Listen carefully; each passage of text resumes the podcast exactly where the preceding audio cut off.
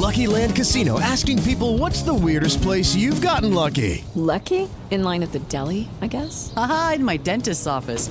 More than once, actually. Do I have to say? Yes, you do. In the car before my kids' PTA meeting. Really? Yes. Excuse me, what's the weirdest place you've gotten lucky? I never win and tell. Well, there you have it. You can get lucky anywhere playing at LuckyLandSlots.com. Play for free right now. Are you feeling lucky? No purchase necessary. Void where prohibited by law. 18 plus. Terms and conditions apply. See website for details. Siete en punto, panorama informativo 88.9, información que sirve. Yo soy Alejandro Villalbazo en el Twitter, arroba Villalbazo13. Es miércoles 17 de noviembre, Iñaki Manero, ¿cómo te va, Iñaki? ¿Cómo estás, Alex Villalbazo, Alex Cervantes, amigos de la República Mexicana? Gracias por seguir en Panorama.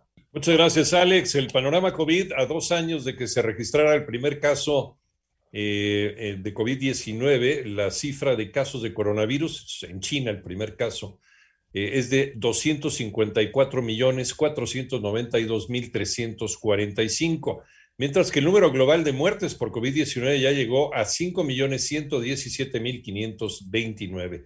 Estados Unidos, el Distrito de Columbia, donde está la capital de los Estados Unidos, Washington, D.C., informa que desde la próxima semana sus habitantes dejarán de usar cubrebocas en interiores debido a que los contagios de coronavirus van a la baja.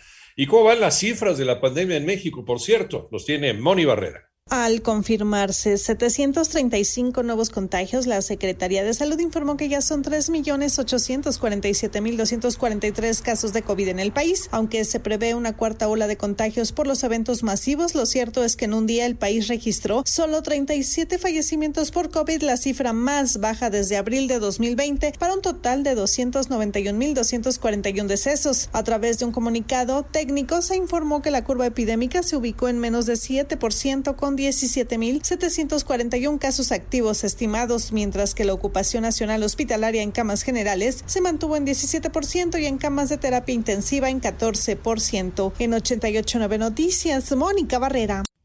En el panorama nacional, autoridades federales y de Jalisco denunciaron la desaparición de dos marinos de la octava zona naval cuando se encontraban en Zapopan. Fuentes del gobierno federal señalaron que pudo tratarse de un secuestro y por otra parte la Suprema Corte de Justicia de la Nación declaró ayer la inconstitucionalidad de la reforma por la que se amplió el mandato del ministro presidente Arturo Saldívar y de los integrantes del Consejo de la Judicatura Federal.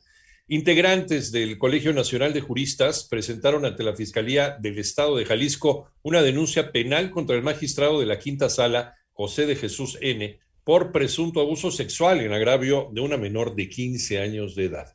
Los retiros parciales por desempleo siguen registrando máximos históricos. María Inés Camacho. Los retiros parciales por desempleo suman en lo que va del año 18.163 millones de pesos, lo que representa un aumento del 4.6% con respecto al mismo periodo pero del año pasado. Así lo informó la CONSAR, quien detalló que tan solo en octubre los retiros alcanzaron los 1.905 millones de pesos, siendo la segunda suma más elevada en lo que va del año, solo detrás de agosto, cuando se registró un monto de 1.954 millones de retiros. Al respecto, Álvaro Meléndez, vicepresidente de la Amafore, explicó que a pesar de la recuperación del empleo siguen reportándose máximos históricos. Son varios factores, sin duda, uno de ellos es que más trabajadores saben que existe este componente y lo tienen a la mano, lo tienen en el radar y lo ocupan. Es un beneficio del trabajador. 88.9 Noticias, María Inés Camacho Romero. En el panorama internacional, al menos una persona murió a causa de lluvias torrenciales, esto es en el oeste de Canadá. Estas obligaron también a desalojar a miles de personas y dejaron conductores atrapados al norte de Vancouver. El eh, gobierno cubano llevó a cabo más de 300 actos represivos para impedir las protestas convocadas en la isla, según denunció el Observatorio Cubano de Derechos Humanos.